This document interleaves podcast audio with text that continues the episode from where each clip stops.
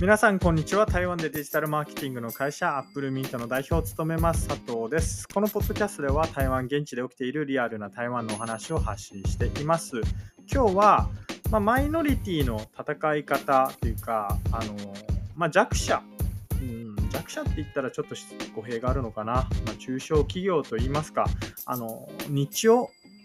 狙うしかないよねみたいなそういうテーマでお話ができればなというふうに思います。まあ、このお話をする前にですね、まあ、ちょっと皆さんにまたいろいろとお話ができればと思うんですけれども、えー、先日ですねスタッフと私面談をしたんですけれども、まあ、そこでスタッフからですね、えー、ま来年のワーキングホリデーに行きたいということで、まあ、アップルミントを、まあ、近々やめますみたいなお話が来たんですけれども、いや、本当に台湾って人が辞めるなってつくづく思います。まあ、あの、その彼女がね、ワーキングホリデーに行きたいっていうのは別に今に限ったお話じゃなくて、前々から僕にはなんかちょくちょくお話をしていたんで、あ、ついにその時が来たんだなと。えー、確かワーキングホリデーってあれですよね。30歳になる前にチャンスがあるんでしたっけ ?30 歳以上になったらなんか確かできないとかっていうことで、で、彼女年齢的にもまあもうギリギリ30万円になるんで、ラストチャンスっていうことで、えー、今回行こうと決断したと思うんですけれども、あ2年、3年とか、まあ、あるいは1、2年、まあ、2年ぐらいか、まあ、彼女は2、3年いたんですけれども、まあ、2年、3年、えー、いた後に、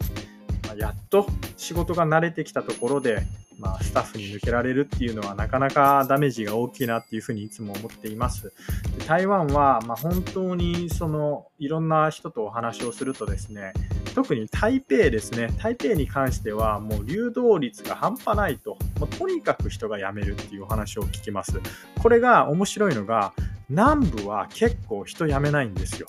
でそれは何でかっていうと南部の方が仕事の機会が、まあ、少ないオポチュニティっていうんですかね。その、まあ、仕事はいっぱいあるんですよ南部も。仕事はいっぱいあるんですけれども南部ってどっちかっていうと工場とかそういった職種が多いんですね。それに対してじゃあ例えば僕らみたいなマーケティングの仕事が南部ですごいあるかっていうとそういうわけじゃないんで、まあ、僕らのえー、まあ、クライアントさんで、えっと、ね、経団っていう会社があるんですけれども、後ほどこの経団のお話少ししますが、この経団っていう会社さんは台湾の南部が本社にあって、で、先日僕経団の方々と、まあいろいろお話をしてきたんですよ。そしたら、もう北部で人を雇うのはマジで嫌だみたいな話をしてて、一応南部に本社あるんですけど、まあ、その会社も300人も従業員がいるんで、あの北部にも支店があって従業員がいるんですよ。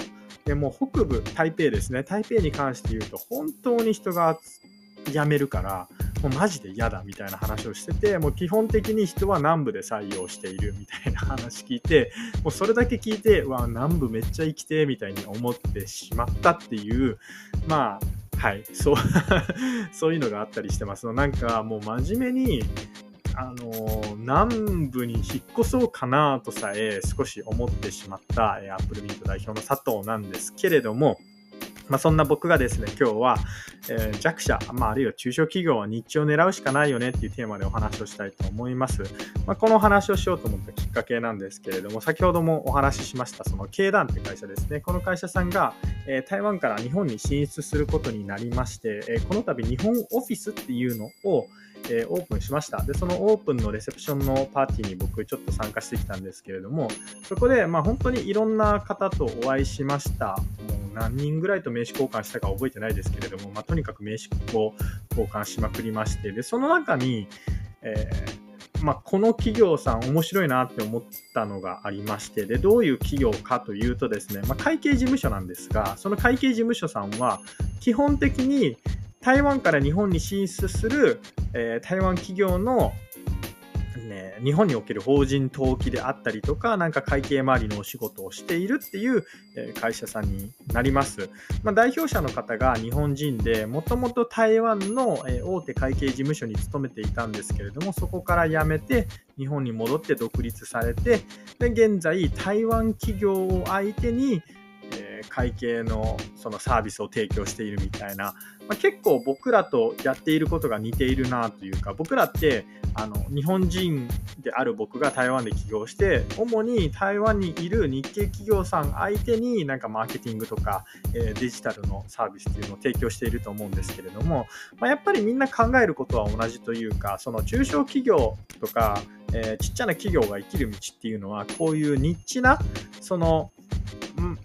パイとしてはそんなにでかくないんですけれども確実にニーズがあるようなそういうターゲットを狙っていくっていうのが正解なんだなっていうのをこの時改めて確信しましたでまあ驚いたのが台湾から日本に進出するっていう企業、まあ、近年は増えてきたんですけれども、やっぱりまだまだ少ないわけじゃないですか。でも、まあ、確実にそういう企業はいて、でそういう企業をあの確実に仕留めていると、その僕が知り合った会社さんはですね。まあ、なのであの、台湾から日本に進出するんだったら、この会計事務所さんがいいよみたいな感じで、もうその評判というか評価も、ちゃんとあるようで、ま、この会社さんはすごいあのやってることが面白いなというか、まあ、僕もまだまだ、え、台湾にある日系企業さんでこう捕まえられていない企業さんっていうのいっぱいあると思うんで、まあ、もっともっとそういうニッチな、まあ、台湾にある日系企業に限らずでも全然いいんですけれどもあのなんかでっかい企業とかあるいはアパレルとか化粧品とか、まあ、そういうカテゴリーで、えー、ターゲティングをするんじゃなくてあの例えば台湾から日本に進出したいと思っている、まあ、台湾の、えー、中小企業とかそういう感じで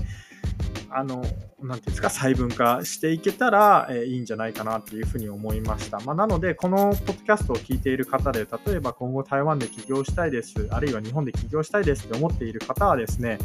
まあ、みんなと、えー、同じじゃないあるいはみんなと違うターゲットだったらいいかっていうとそういう問題ではないんですけれども、まあ、小さくても確実にニーズがあるような、まあ、そんなターゲットに絞ってターゲティングをしていったら、まあ、おのずとお客さんは取れるんじゃないかなっていうふうに思います。まあ、そんなお話です。はい。ということで、以上、アップルミント代表佐藤からでした。えー、いつもお聴きいただきありがとうございます。それではまた。